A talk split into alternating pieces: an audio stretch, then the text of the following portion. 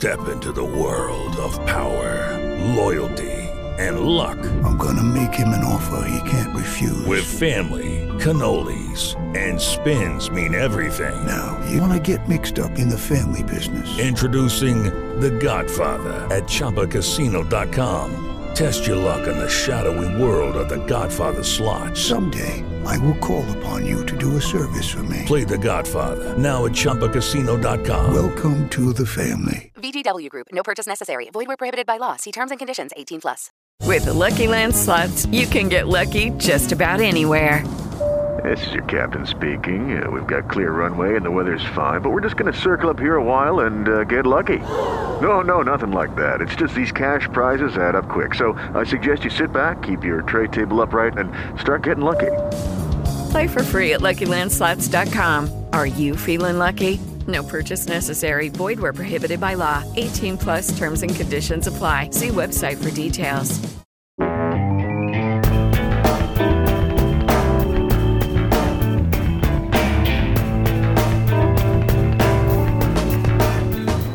Herzlich willkommen zu einer neuen Folge unserer Sendereihe Der Rechtsstaat im Kontrafunk.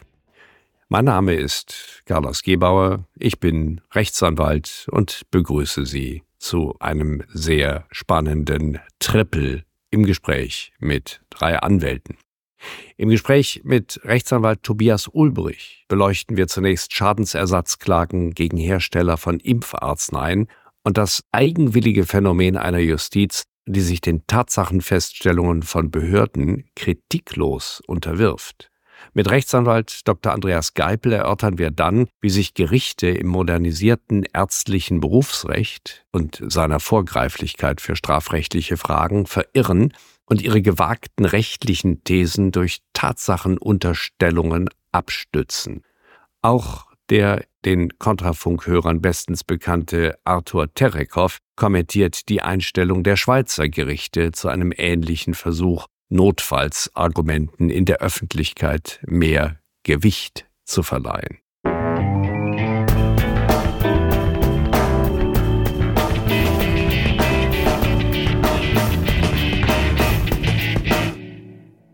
Unser Gast ist nun Rechtsanwalt Tobias Ulbrich aus Düsseldorf. Herr Kollege Ulbrich ist der deutschen Industrie bestens bekannt. Er ist furchtlos und mit großer Beharrlichkeit bereits der deutschen Autoindustrie aufgefallen, weil er Prozesse geführt hat, um sicherzustellen und klarzustellen, dass die auf den Straßen fahrenden Autos nicht so sauber sind, wie sie nach dem Vertrag hätten sein sollen und möglicherweise hat Herr Kollege Ulbrich inzwischen so ein kleines Déjà-vu, wenn er sich jetzt mit den Fällen beschäftigt, mit denen er uns aufgefallen ist und die uns jetzt in den nächsten Minuten beschäftigen sollen. Herr Ulbrich, Sie haben geklagt gegen die Firma BioNTech, weil Sie sagen, Sie vertreten Impfgeschädigte, also Patienten, die gegen das Risiko einer Corona-Infektion geimpft worden sind mit Impfstoffen und Impfstoffen sage ich in Anführungszeichen der Firma BioNTech. Und sie haben unter anderem geklagt beim Landgericht Düsseldorf. Und das soll uns jetzt ganz aktuell beschäftigen, denn am 16. November 2023 sind dort offenbar erste Urteile ergangen können Sie uns sagen, warum Sie den Paragraphen 84 des deutschen Arzneimittelgesetzes in den Blick genommen haben, um dort Schadensersatzansprüche geltend zu machen? Ich grüße Sie ganz herzlich. Herzlichen Dank für die Einladung. Wir machen, um es klarzustellen, gegenüber allen Impfherstellern Ansprüche gelten, also nicht nur gegenüber BioNTech, sondern auch gegenüber Moderna, AstraZeneca, Novavax und Johnson Johnson. Die Verfahren in Düsseldorf bezogen sich drei Verfahren auf BioNTech und das erste, soweit mir das jedenfalls bekannt ist, deutschlandweit gegen Moderna. Es sind auch nicht die ersten Abweisungsurteile in Deutschland. Wir kannten zuvor drei Verfahren in Sachen von AstraZeneca und eins zuvor bereits vom Landgericht Mainz vom 7.11. Das bezog sich auch schon bereits auf BioNTech. Es sind also insoweit nicht die ersten. Wir als Rechtsanwälte, wir bieten nur unterschiedliche Anspruchsgrundlagen dem Gericht zur Prüfung an.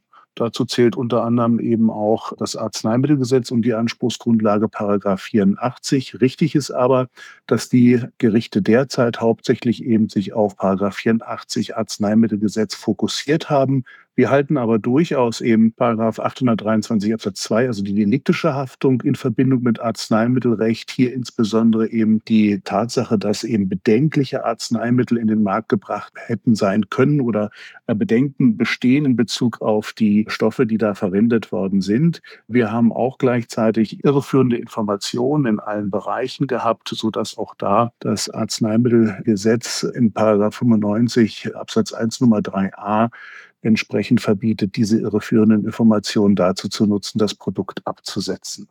Bevor wir uns jetzt noch weiter in die Verästelungen der Paragraphen verirren, hätte ich fast gesagt, wollen wir für unsere nicht juristischen Zuhörer vielleicht noch einmal einen Schritt zurückgehen und einfach die ganz grundlegende Frage in den Raum stellen. Sagt man nicht oder ist es nicht die Rede in der Gemeinde, dass die Impfhersteller, die Arzneimittelhersteller freigestellt sind von aller Haftung. Also in der Zeitung habe ich gelesen, das ist doch sowieso alles aussichtslos und bringt nichts. Ja, da müssen wir die Rechtsverhältnisse untereinander etwas differenzierter betrachten. Grundsätzlich besteht der Anspruch immer zwischen Geschädigten und Hersteller. Und der Hersteller hat aufgrund seiner vertraglichen Regelung wieder eine Haftungsfreistellungsvereinbarung gegenüber der Bundesrepublik Deutschland geschlossen, die die EU für sie aushandelte. Also vor dem Hintergrund muss erst ein Prozess gegen den Hersteller gewonnen sein, bevor sich der Hersteller dann an die Bundesrepublik Deutschland wenden darf zur Erstattung eben des Schadenersatzanspruches.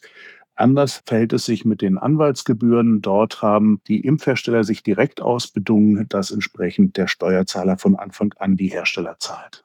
Gut, das heißt, wir können als erstes Zwischenergebnis unserer hiesigen gemeinsamen Erörterung festhalten, es ist mitnichten so, dass ein solcher Anspruch von vornherein nicht besteht oder der Gesetzgeber Kraft seines staatlichen Gewaltmonopols angeordnet hätte, dass da nichts zu holen und nichts zu gewinnen ist, sondern man kann zunächst einmal, fast hätte ich gesagt, ganz normal den Hersteller der Impfarznei in Anspruch nehmen, damit Klage erheben und dann alle Fragen in die Diskussion stellen, die man auch üblicherweise dann in den Raum stellt, wenn man einen anderen Hersteller eines völlig anderen Arzneiproduktes in Haftung nimmt. Da sind wir in diesem Punkt einer Meinung.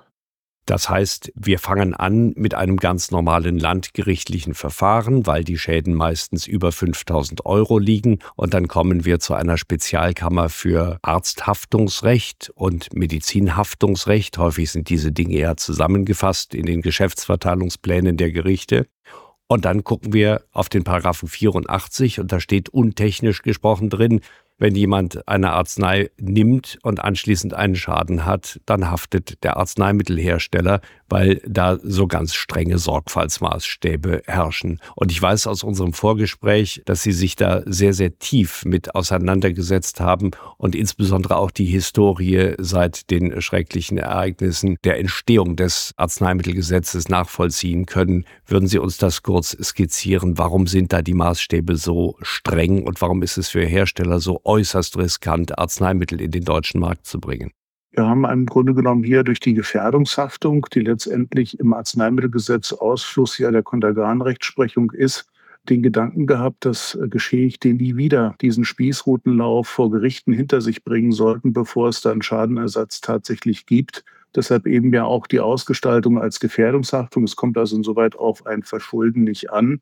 Es kommt also im Kern darauf an, dass hier ein Arzneimittel über die normalen Erkenntnisse der medizinischen Wissenschaft hinaus entsprechende gesundheitliche Schäden verursacht hat. Und der entstandene gesundheitliche Schaden ist dann entsprechend mit Schadenersatz, das heißt Schmerzensgeld und materiellen äh, Schadenersatz zu kompensieren. Es gibt dabei Grenzen, die das Arzneimittelgesetz vorsieht, Haftungshöchstgrenzen, also insgesamt 120 Millionen Euro für alle. Das ist nicht gerade sonderlich viel, weshalb auch aller Wahrscheinlichkeit nach in Zukunft die anderen Anspruchsgrundlagen auch intensiver geprüft werden müssen. Das heißt also, wir können hier ähnlich wie auch im Produkthaftungsgesetz die Regel feststellen, Die Haftungsmaßstäbe für den Hersteller sind streng. Er muss schneller haften, auch wenn er nicht schuld ist, wenn er nichts dafür kann, wie der Volksmund sagt. Aber zur Kompensation dieses sehr strengen Haftungsmaßstabes hat der Gesetzgeber einen Deckel obendrauf gesetzt und gesagt, bis zu dieser Summe muss gehaftet werden. Danach ist dann der Hersteller von der Haftung frei. Und das bringt den Blick auf den von Ihnen schon genannten Paragraphen 823 und insbesondere dessen Absatz 2 im deutschen Bürger bürgerlichen Gesetzbuch, das ist dann die Verschuldenshaftung. Sehen Sie eine Chance der Firma BioNTech oder der Firma Moderna oder wen immer Sie da noch verklagen, den Vorwurf machen zu können, sich schuldhaft, also sorgfaltswidrig verhalten zu haben, vorsätzlich oder fahrlässig? Ja, wir haben ja eine ganze Menge an Mängeln der Herstellung und Entwicklung, die wir bereits ja im Bereich von Paragraph 84, also im Rahmen der Arzneimittelhaftung, rügen. Dazu eben die Zielsetzung, dass das Spike-Protein Wuhan 1, nämlich das des SARS-CoV-2-Virus, ja durch die körpereigenen Zellen produziert werden soll. Und dort ist eben vorgesehen, dass das Spike-Protein aus zwei Bestandteilen besteht, nämlich den S1-Teil, den Kopf, und in S2-Tal eben den Stiel. Und dazwischen sitzt eine kleine Furinschnittstelle, die ausgelöst wird und damit ermöglicht, dass sich der S1-Teil vom S2-Teil löst und dann eben an die sogenannten ACE2-Rezeptoren andockt und dort entsprechend eine sogenannte RAS-Kaskade auslöst. Das ist alles sehr medizinisch. Es führt jedenfalls da schon zu entsprechenden Störungen des Wasserhaushalts und des Blutdrucks. Dann ist vorgesehen, dass das Spike-Protein auch auf Nervenzellen und Gehirnzellen exponieren soll. Dazu hat man eine Neuropilin-Schnittstelle eingebaut, wozu das gut sein soll, dass ein Spike-Protein auf Nerven- und Gehirnzellen exponiert, kann ich mir beim besten Willen nicht erklären.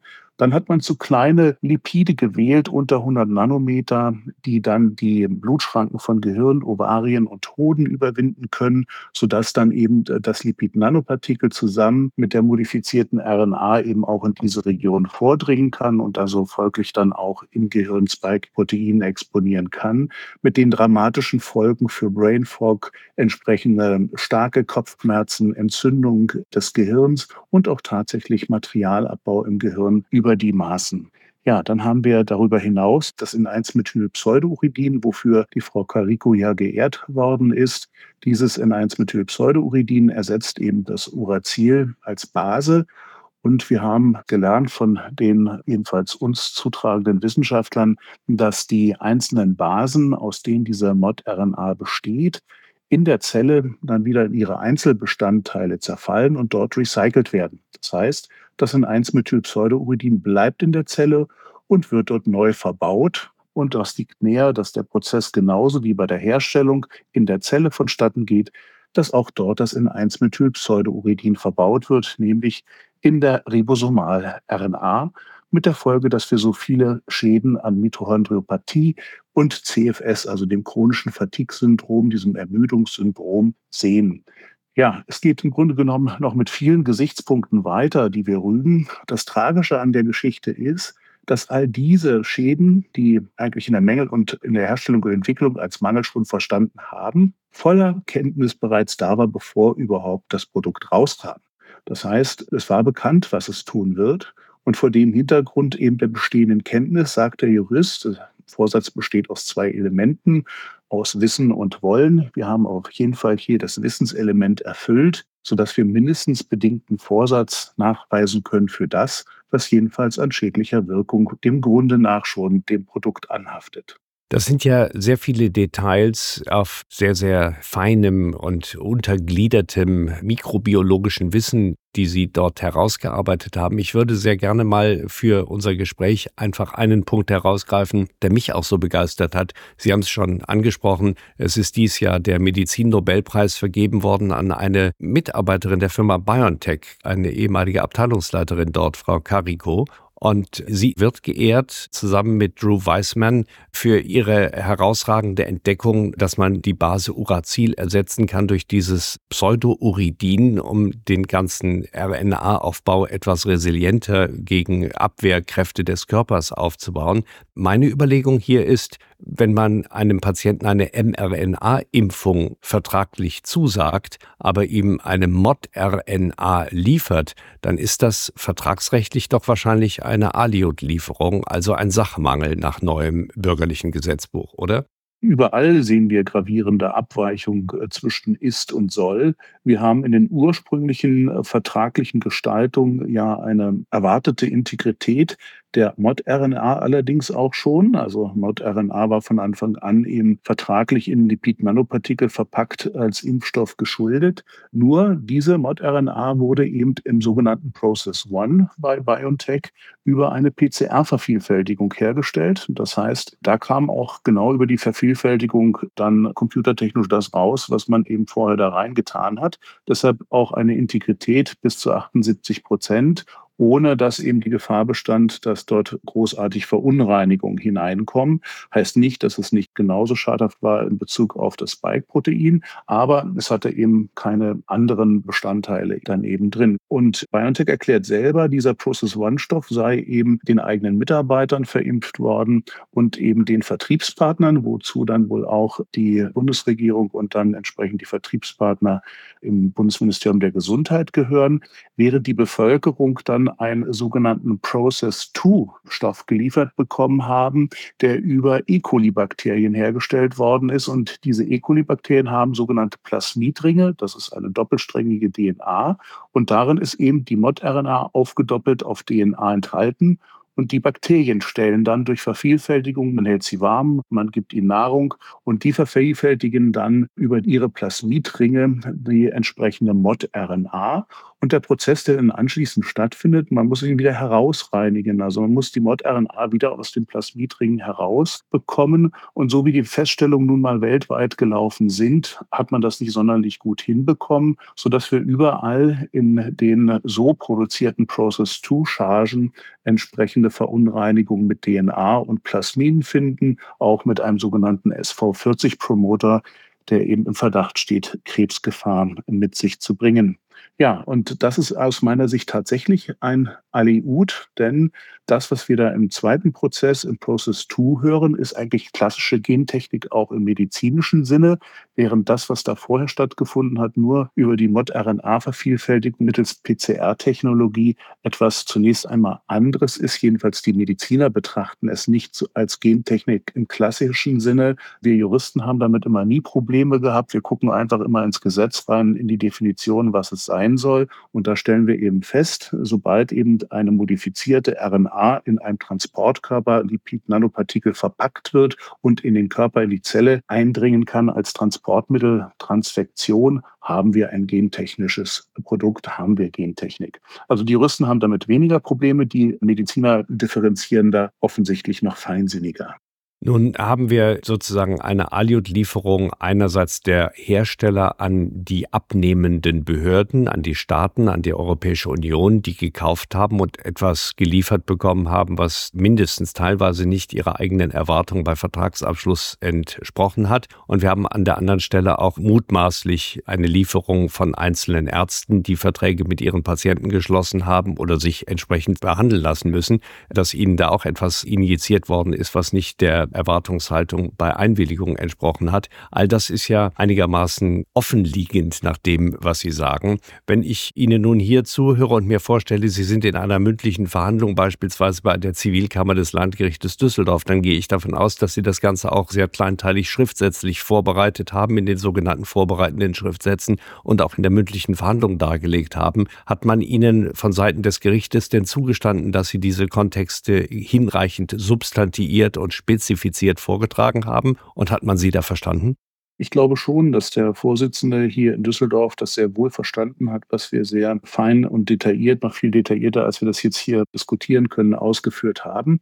Auch in aller Bandbreite. Natürlich geht das Gericht dann immer ergebnisorientiert, nicht von dem aus, was tatsächlich ist, sondern eher dem, was sein soll. Das irritiert etwas, weil eben dieser Sachverhalt, dass entsprechend die verimpften Chargen dann wohl konsequenterweise nicht von der Genehmigungswirkung der EU-Kommissionsbeschlüsse erfasst wird, natürlich Probleme mit sich bringt, weil dann natürlich das tatsächlich verimpfte Mittel, wenn es nicht der Genehmigungswirkung unterfällt, folglich gar keine Genehmigung hatte und folglich auch nicht am Menschen appliziert werden durfte, was dann wiederum zur Folge hat, dass dann möglicherweise eben natürlich nicht das Arzneimittelgesetz, sondern das Gentechnikgesetz zur Anwendung kommt, mit viel strengeren Haftungsregeln und einer klaren Beweisvermutung, dass immer vermutet wird, dass der gesundheitliche Schaden auf den gentechnischen Arbeiten beruht und eine Rückausnahme nicht möglich ist. Wir haben ja in europarechtlichen Rechtsquellen mehr oder weniger das Eingeständnis, dass es sich hier um Gentechnik handelt und dass nur ausnahmsweise für Impfarzneien von den gentechnischen Regularien Abstand genommen worden ist, um sie einer vereinfachten und kostengünstigeren und schnelleren Zulassung zuführen zu können. Wenn man also aus dem Arzneimittelgesetz in das Gentechnikgesetz kommt, sagen Sie, wird es noch etwas strenger für die Hersteller. Das ist in der Tat richtig. Die Richtlinie, auf die Sie abzielen, wurde nicht in deutsches innerstaatliches Recht umgesetzt. Dort gibt es eine Begriffsbestimmung, über die die Impfhersteller versuchen, sozusagen den Biber zum Fisch zu machen, um es mal plakativ zu sagen. Ja, also da steht dann drin, eine Impfung ist nicht Gentechnik, ja. Und vor dem Hintergrund wird eben Gentechnikgesetz nicht auf Impfung angewandt. Das ist der Rechtsgedanke eigentlich, der dahinter stellt. Letztendlich ist das nichts anderes als eine Falschdeklarierung dessen, was tatsächlich eben stattfindet.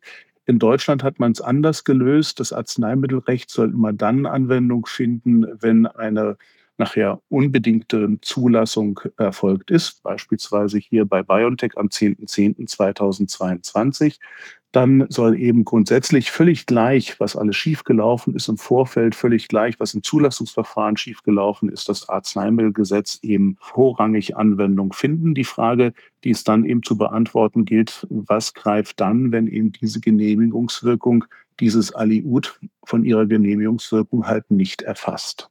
Nun hat das Landgericht die Klage trotz dieser im tatsächlichen sehr kleinteiligen Darlegung ohne Beweisaufnahme abgewiesen und, wie ich lese, mit dem Argument sich aus den Sträuchern gewagt zu sagen, es gehe in tatsächlicher Hinsicht alles mit rechten Dingen zu, weil die Zulassungsbehörde das geprüft hat. Das heißt, die Justiz unterwirft sich hier ungeprüft dem sachlichen und fachlichen Urteil der Exekutive. Verstehe ich das richtig, dass das eine Selbstaufgabe der dritten Gewalt ist?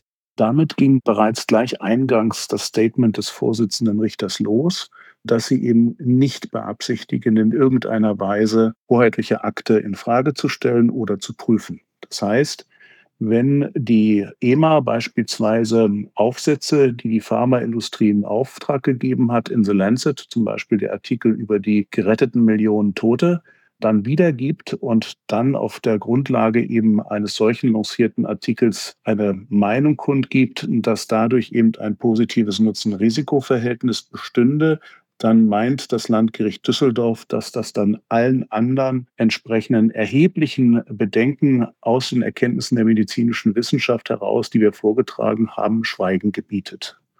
So, und wenn man das zu Ende denkt, ist es der Tod des Arzthaftungsrechts oder beziehungsweise des Arzneimittelhaftungsrechts. Das ist in der Tat eine rechtsstaatlich sehr spannende Entwicklung. Vielleicht für den Augenblick noch eine Ergänzungsfrage. Wir reden jetzt in dem Moment, wo wir über diese Entscheidung sprechen, über ein noch einigermaßen ungelegtes Ei, weil die schriftlichen Entscheidungsgründe noch nicht vorliegen. Sie haben aber berichtet, dass man der öffentlich-rechtlichen Berichterstattung schon vor Urteilsverkündung entnehmen konnte, was im Urteil stehen werde. Ja, ich konnte ja lesen, da war ich auch selber sehr erstaunt darüber, nachdem wir sozusagen hunderte Seiten Ausführungen zum Nutzen-Risiko-Verhältnis gemacht haben, dem Gericht über 1000 peer-reviewed Aufsätze zur Kenntnis gereicht haben, die die Bedenken der medizinischen Wissenschaft in Bezug auf die Arzneimittel geradezu herausschreien und dann auch dezidiert einzeln dazu vorgetragen, was eigentlich die wesentlichen Gesichtspunkte sind, die letztendlich dazu führen, dass keinerlei Nutzen zu attestieren ist und nur Schaden. Für mich ist es eigentlich äh, nicht denkbar, wie man dann zu dem Ergebnis kommen kann, dass tatsächlich ein positives Nutzen-Risiko-Verhältnis bestehen soll. Aber nun sei es drum, das hat jedenfalls das Öffentlich-Rechtliche schon beschrieben und natürlich auch gleich die Anwaltsschelte damit eingeführt, dass dann ja wohl nicht genügend vorgetragen gewesen sei. Das ist dann schon in Verletzungsabsicht mit eingetragen worden. Nun gut, ich kann mir schlechterdings nicht vorstellen, dass es in Deutschland irgendjemanden gibt, der im öffentlich-rechtlichen Rundfunk arbeitet und eine Verletzungsabsicht gegenüber unbescholtenen Bürgern hat. Deswegen wird es für all das sicherlich eine ganz harmlose Erklärung geben. Herr Ulbrich, ich danke Ihnen sehr für dieses Gespräch und wenn ich mir erlauben darf, der Hoffnung Ausdruck zu verleihen, dass wir darüber nochmal sprechen, wenn das Verfahren in der Berufungsinstanz angekommen ist, dann würde ich mich sehr freuen. Ich bedanke mich ganz herzlich.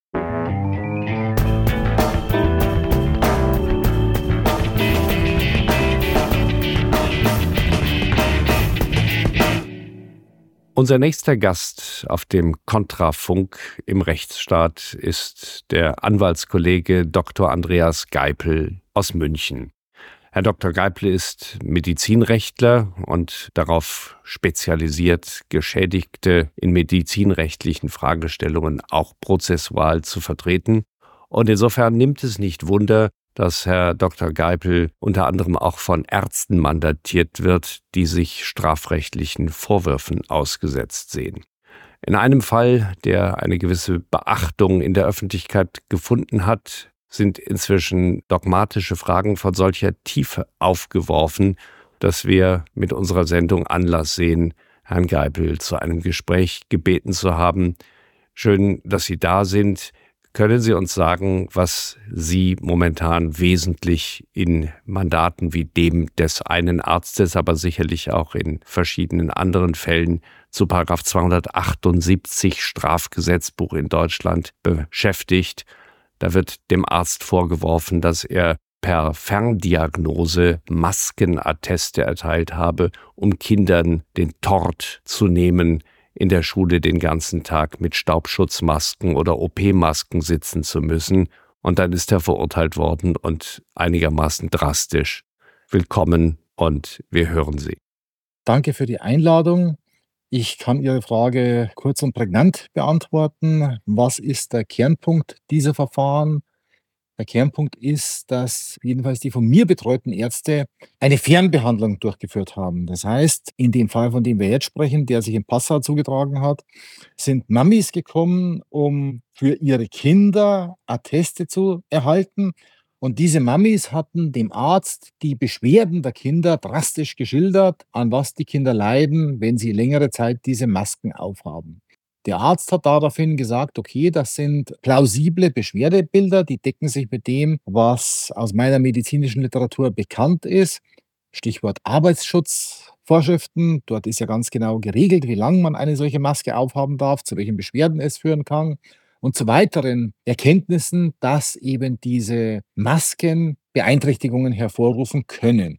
Und nachdem diese Beschwerdeschilderungen von den Kindern plausibel waren mit dem, was dem Arzt aus seiner Literatur und seiner sonstigen Praxis bekannt war, hat er dann den Mammis die Atteste für die Kinder mitgegeben. Lucky Land Casino asking people what's the weirdest place you've gotten lucky? Lucky? In line at the deli, I guess? Aha, in my dentist's office. More than once, actually. Do I have to say? Yes, you do. In the car before my kids' PTA meeting. Really? Yes. Excuse me, what's the weirdest place you've gotten lucky? I never win and tell. Well, there you have it. You can get lucky anywhere playing at LuckyLandSlots.com. Play for free right now. Are you feeling lucky? No purchase necessary. Void where prohibited by law. 18 plus. Terms and conditions apply. See website for details. Und das wiederum soll strafbar sein.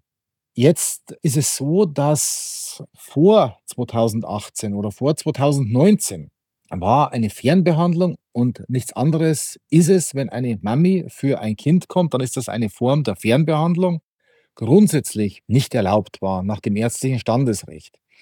Ende 2018, Anfang 2019 ist aber dann nahezu in allen Bundesstaaten dieses Verbot der Fernbehandlung aufgehoben worden und jetzt war es zulässig, auf Fernbehandlung Patienten zu behandeln. Patienten können natürlich auch Kinder sein. Und eine Form der Behandlung ist dann natürlich auch ein Maskenbefreiungsattest auszustellen.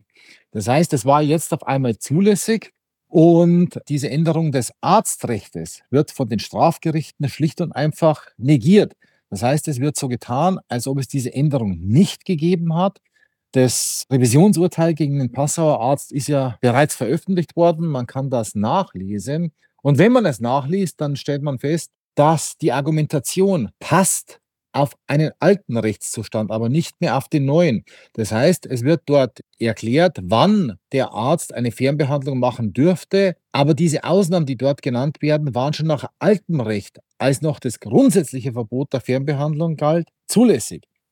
Jetzt hat sich's geändert, jetzt müssten also weitergehende Ausnahmen hinzugekommen sein. Diese weitergehenden Ausnahmen werden aber von der Rechtsprechung schlicht und einfach ignoriert.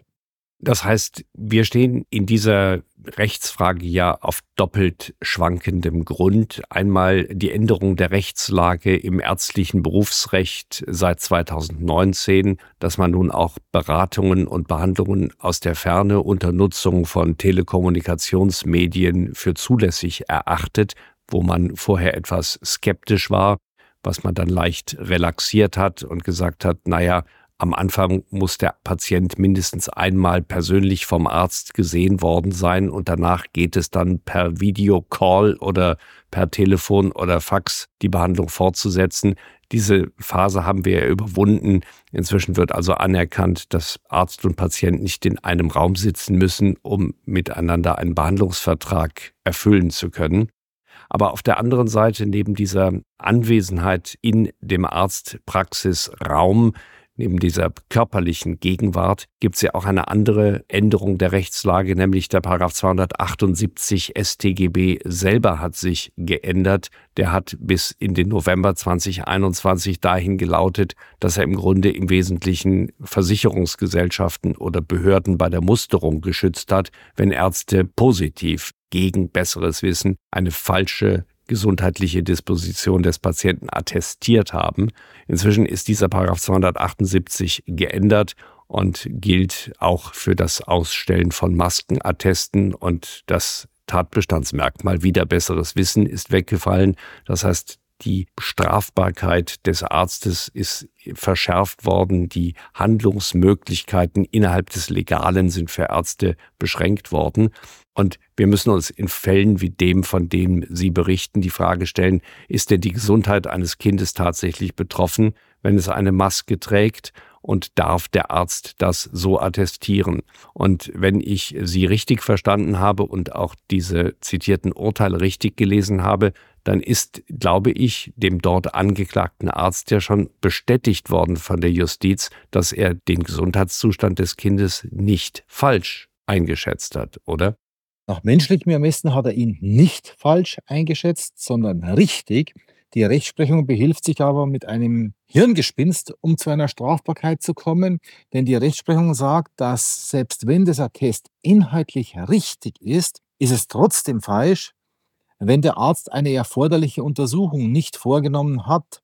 Und wenn man als Prämisse aufstellt, der Arzt muss den Patienten persönlich gesehen haben, wie es vor 2018 regelmäßig der Fall war, dann wäre es auf dieser Prämisse falsch, obwohl es richtig ist, schlicht und einfach, weil eine erforderliche Untersuchung gefehlt hat. Das heißt, die Rechtsprechung, und die geht auf das Reichsgericht zurück, behauptet, dass ein Arzt, der einen Test ausstellt, auch zugleich damit konkludent versichern würde, dass er den Patienten persönlich gesehen hat.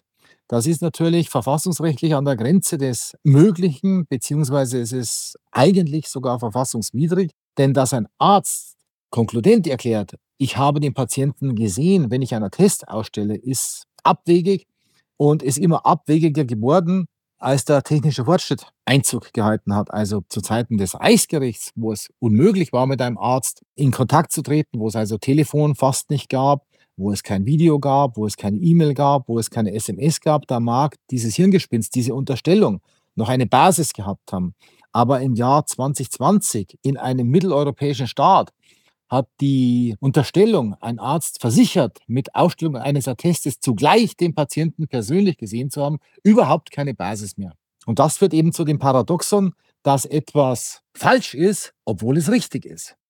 Mir ist weiter aufgefallen, Herr Kollege, dass in den Rechtsquellen, die ja inzwischen, wenn ich das richtig sehe, auch Gegenstand einer Verfassungsbeschwerde sind, dass in den Rechtsquellen zwei Tatbestandsmerkmale genannt werden, nämlich die ärztliche Beratung und die ärztliche Behandlung, die ja über das hinausgehen, was ein bloßes Attest darstellt. Das heißt, die bloße Attestierung eines gesundheitlich negativ abweichenden Zustandes gegenüber dem Regelzustand ist ja noch keine Beratung. Es wird ja nicht beraten, wie man sich anders zu verhalten hat, sondern einfach nur beschrieben, dass ein Mundschutz den Menschen schlechter atmen lässt, als er atmen könnte, würde er diesen Mundschutz nicht tragen.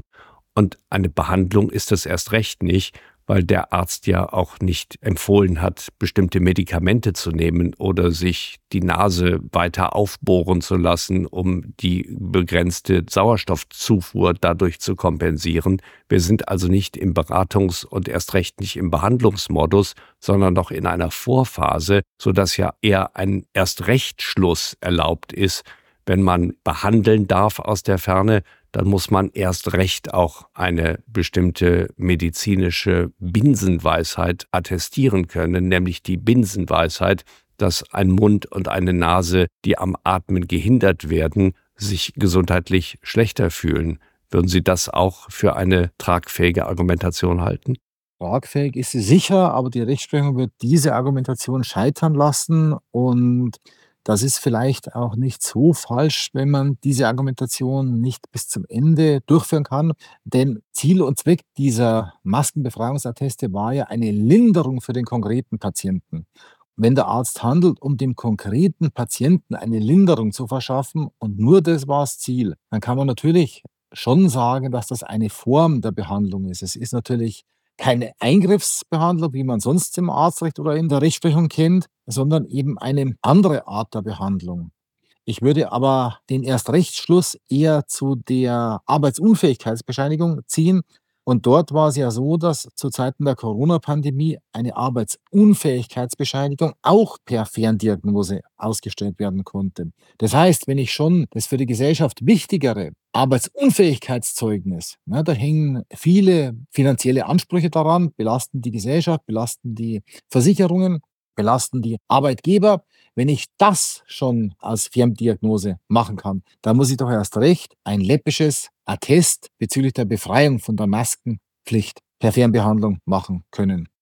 Das bringt mich auf zwei Gedanken. Der eine Gedanke ist, an Paragraph 1 unseres fünften Sozialgesetzbuches zu denken, wo der Gesetzgeber für den gesetzlich versicherten Patienten ausdrücklich beschrieben hat, dass die, wie es dort heißt, Wiedererlangung der Gesundheit eine Aufgabe der gesetzlichen Krankenversicherung ist, aber nicht nur die Wiederherstellung oder die Besserung des Gesundheitszustandes, sondern auch das Erhalten der Gesundheit. Und wenn wir beispielsweise hier in Nordrhein-Westfalen in die Arbeitsschutzvorschriften der öffentlich Bediensteten schauen, wo eine Schwangere pro Woche maximal eine Stunde eine FFP2-Maske tragen darf und jenseits dieser eine Stunde dann schon übermäßig belastet ist, dann bekommt man eine Vorstellung, wie dünn da das Eis ist für die, wie Sie sagen, Linderung oder für das Verhindern von Krankheiten und zur Erhaltung von Gesundheit. Aber der zweite Punkt ist, und den finde ich noch weit spannender, ist denn mal nach Ihrer Kenntnis von der Justiz die These aufgestellt worden,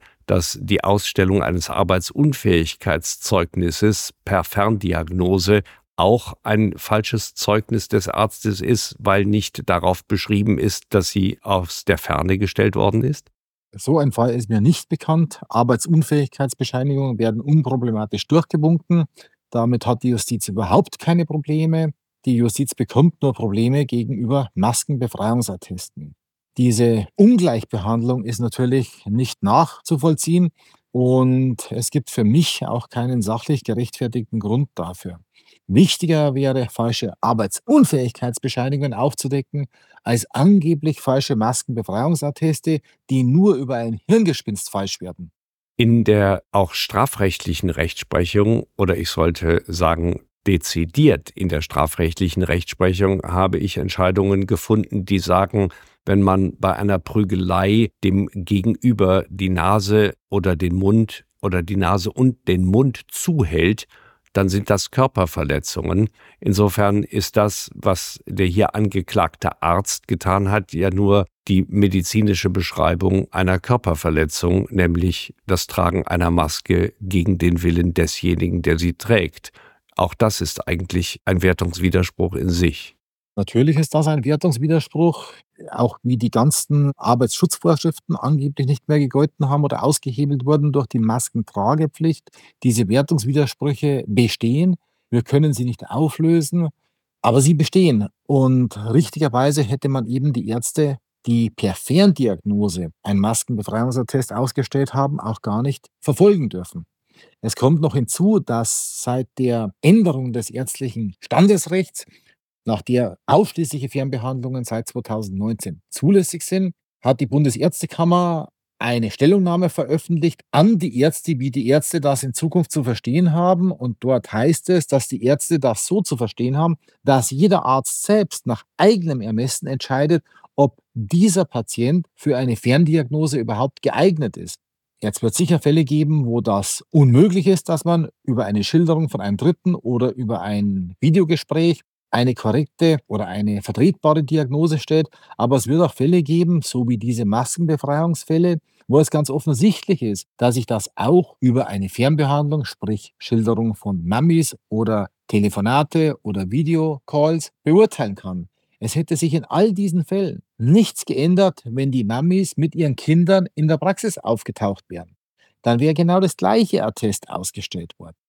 Das heißt, man hat einen formellen Gesichtspunkt gefunden, um den Arzt zu verurteilen.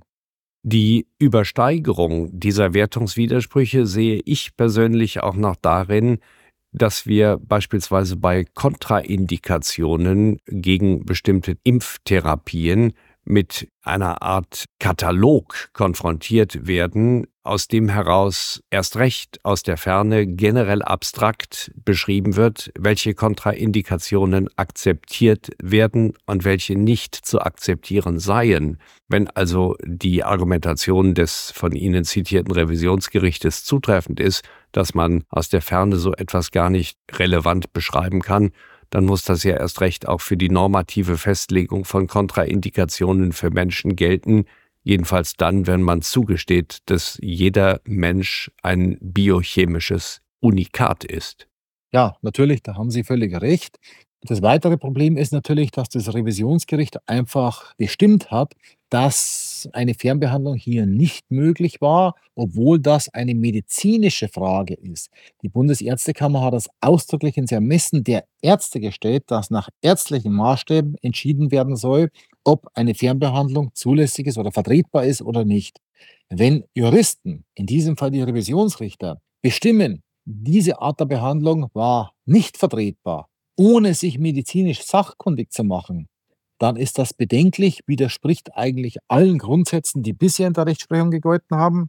Denn bisher war es so, dass jedenfalls die Rechtsprechung des Bundesgerichtshofs den Richter verpflichtet hat, medizinische Fragen nur und erst nach Anhörung eines medizinischen Gutachters zu entscheiden, aber niemals medizinische Fragen alleine zu entscheiden. Und wenn doch einmal der Fall vorkommen sollte, dass ein Richter ein Jurist also medizinische Fragen alleine entscheidet, dann muss er in den Urteilsgründen darlegen, woher er dieses überlegene Wissen hat. Denn das hat er ja nicht studiert, nicht gelernt. Wenn er also darlegen könnte, ich habe auch Medizin studiert, deswegen kann ich in diesem Fall als Jurist, als Richter das schon entscheiden, wäre es wieder in Ordnung. Ist aber nicht der Fall, sondern es wird auch dieses Problem schlicht und einfach umgangen, das heißt ignoriert. Ich erinnere mich an eine meiner ersten Strafrechtsvorlesungen an der Universität Bayreuth vor vielen, vielen, vielen Jahrzehnten, wo mir der Professor sagte, es wird Ihnen nichts helfen, Jura und Psychologie zu studieren, denn wenn Sie sich anmaßen, in ein Urteil eine psychologische Wertentscheidung zu schreiben, wird Ihnen das in der nächsten Instanz alleine deswegen aufgehoben, weil Sie durch Ihre Tätigkeit als Jurist zu sehr damit beschäftigt gewesen sind, Jura zu machen und nicht mehr den Bezug zum aktuellen Stand der Psychologie haben.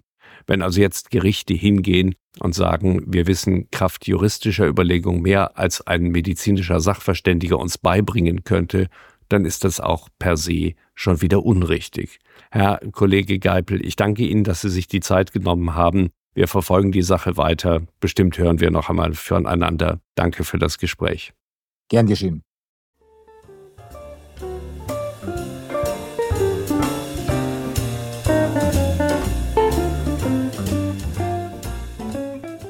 Wir hören nun einen Kommentar von Arthur Terekow zu Schweizer Gerichtsentscheidungen betreffend Menschen, die sich an Straßen kleben, Autobahnen blockieren oder einfach einen Supermarkt in Unordnung bringen.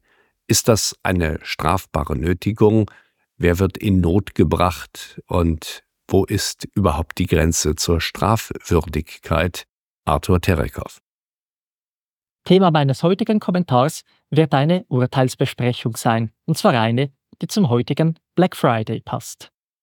Allerdings ist der Sachverhalt bereits vier Jahre alt, weil die Mühlen der Justiz bisweilen langsam malen, insbesondere wenn ein Verfahren über mehrere Instanzen geht.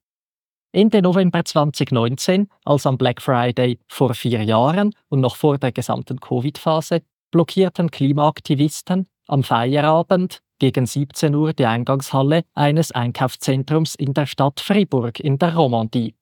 Sie verwendeten dazu Einkaufswagen und Bretter, haben sich teilweise angekettet. Gegen 19 Uhr, also rund zwei Stunden später, war die Blockade geräumt. Blockiert wurden allerdings nicht alle Eingänge sondern konnten Leute weiterhin einfach mit einem kleinen Umweg das Einkaufszentrum an anderen Eingängen betreten. Erstinstanzlich wurden sieben Klimademonstrierende deswegen verurteilt, und zwar einerseits wegen Nötigung und andererseits wegen Widerhandlungen gegen Anordnungen der Polizei. Nötigung ist ein ernster Straftatbestand, führt auch zu einem Strafregistereintrag. Die Widerhandlung gegen polizeiliche Anordnungen führt zu einer Buße von 150 Franken und ist insoweit völlig untergeordnet. Die Betroffenen zogen ihr Urteil weiter ans Kantonsgericht Fribourg, an die erste Rechtsmittelinstanz und bekamen teilweise Recht. Die Buße von 150 Franken blieb bestehen, der weit intensivere Schuldspruch wegen Nötigung wurde hingegen aufgehoben. Die Staatsanwaltschaft des Kantons Fribourg war mit diesem Urteil nicht zufrieden und gelangte deswegen ans Bundesgericht, das höchste Gericht der Schweiz. Dieses hat nun, wie letzte Woche bekannt wurde, die Beschwerde der Staatsanwaltschaft abgewiesen und festgehalten, dass der Freispruch richtig war, mithin eben keine Nötigung vorlag. Ich zitiere aus der bundesgerichtlichen Medienmitteilung. Die Grenzen behördlicher Toleranz ergeben sich aufgrund der Umstände des Einzelfalles, insbesondere der Dauer und des Umfangs der Störung. Als strafwürdig erachtete der EGMR, also der Europäische Gerichtshof für Menschenrechte in Straßburg, etwa die fast vollständige Blockade von drei wichtigen Autobahnen. Im vorliegenden Fall ist zu beachten, dass die Demonstration gewaltfrei verlief. Die Blockade des Eingangs eines Einkaufszentrums stand in einem direkten Zusammenhang mit dem Gegenstand des Protests anlässlich des Black Friday. Zwar wurden Kunden am Zu- und Weggang gehindert, was zu einer gewissen Unruhe führte. Die Aktion war jedoch so strukturiert, dass die anderen Zugänge des Einkaufszentrums frei blieben und die Kunden mit einem kleinen Umweg das Gebäude betreten oder verlassen konnten.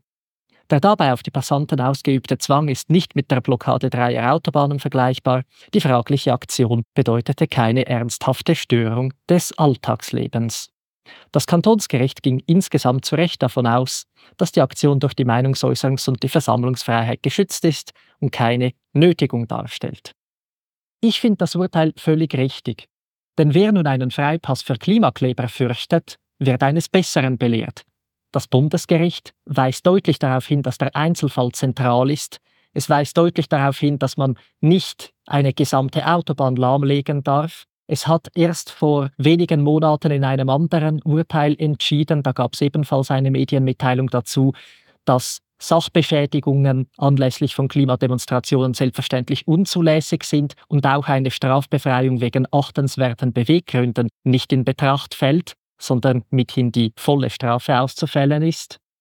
Das heißt also, dass wir es hier mit einer notabene nur teilweisen Zugangsblockade zu einem Einkaufszentrum wirklich mit einer Lappalie zu tun haben, die tatsächlich unter dem Titel der Nötigung nicht strafwürdig ist. Denn es ist jedermann zumutbar, ein paar Schritte mehr zu gehen und dann halt einen anderen Eingang zu benutzen, denn es waren nicht sämtliche Eingänge und Ausgänge blockiert. Personen konnten weiterhin zirkulieren, einfach mit ein paar Schritten mehr.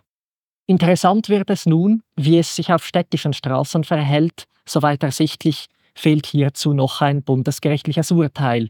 In meinem Kanton, dem Kanton Zürich, gibt es öfters diese Diskussionen. Das erstinstanzliche städtische Gericht, Bezirksgericht Zürich, hat hin und wieder auch Freisprüche gefällt. Das Obergericht als kantonale Rechtsmittelinstanz regelmäßig Verurteilungen ausgesprochen bei Klimaklebern auf irgendwelchen städtischen Straßen. Und da kann man sich dann tatsächlich die Frage stellen, wo ist das einzuordnen? Es ist sicher nicht nur eine Lappalie wie ein paar Türen versperren beim Einkaufszentrum. Es ist sicher auch nicht das Lahmlegen einer ganzen Autobahn. Es ist wohl notorisch, dass jedenfalls in der Innenstadt, also nicht in einem Randquartier, eigentlich jeden Abend man 15 Sicherheitsminuten einplanen muss, um einen Termin rechtzeitig zu erreichen, und zwar bloß aufgrund des normalen Verkehrsaufkommens, ohne dass irgendein Klimakleber da ist. Man kann hin und wieder auch einen Schleichweg benutzen. Man muss ohnehin flexibel genug sein, mal eine andere Straße zu benutzen, etc. etc. Das sind alles Fragen, die man sich in diesem Zusammenhang stellen muss, die sich das Bundesgericht früher oder später in diesem Zusammenhang auch stellen muss wenn irgendeines dieser obergerichtlichen Urteile aus Zürich ebenfalls ans Bundesgericht weitergezogen wird. Und das ist nur eine Frage der Zeit. Allenfalls ist bereits ein Fall rechtshängig. Aus liberaler Sicht ist dieses Urteil des Bundesgerichts sehr zu begrüßen. Es zeigt, dass eine Einwirkung eben keine Verletzung ist. Der Jurist spricht von einer Mindestintensität, die erforderlich ist, um den Willen einer anderen Person zu brechen, mithin eben nötigend zu wirken. Also nicht jede lästige Einwirkung des Alltagslebens ist geradezu nötigend, auch wenn man sie als lästig empfindet. Laienhafter könnte man die Kontrollfrage stellen, gerät jemand durch mein Verhalten in Not? Wenn nein, ist es eben nur eine Unannehmlichkeit, die keine Nötigung darstellt. Wenn ja, wenn man beispielsweise vier Stunden auf der Autobahn gefangen ist und dann im wahrsten Sinne des Wortes die Notdurft irgendwo auf dem Asphalt verrichten muss, ja, dann ist man vielleicht tatsächlich in Not, wenn man durch den Gotthard Richtung Tessin will und vier oder sechs Stunden durch Klimakleber aufgehalten wird. Aber eben, Autobahn ist nicht dasselbe wie städtische Straßen und schon gar nicht dasselbe wie Einkaufszentren. Wichtig ist es mithin, den Wert der Versammlungsfreiheit auch für Andersdenkende zu betonen. Natürlich, aus einer freiheitlichen, wissenschaftsorientierten Sicht würde man einigen Klimaklebern empfehlen, sich vielleicht nicht nur mit soziologischen Studien auseinanderzusetzen, sondern auch mit der Naturwissenschaft.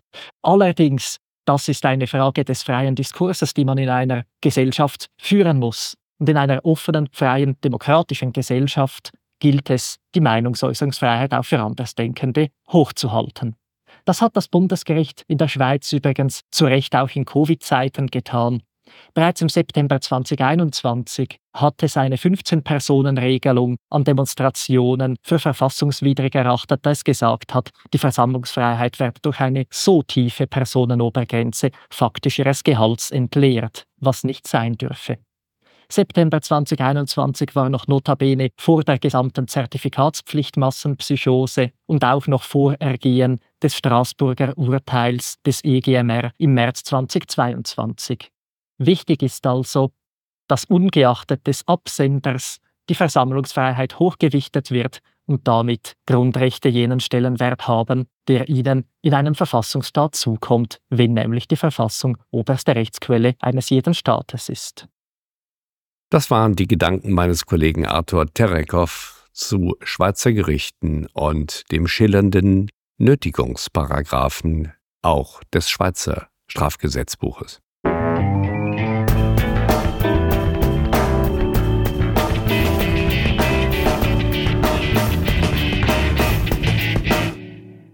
Das, meine Damen und Herren, war die Sendung Der Rechtsstaat auf dem Kontrafunk.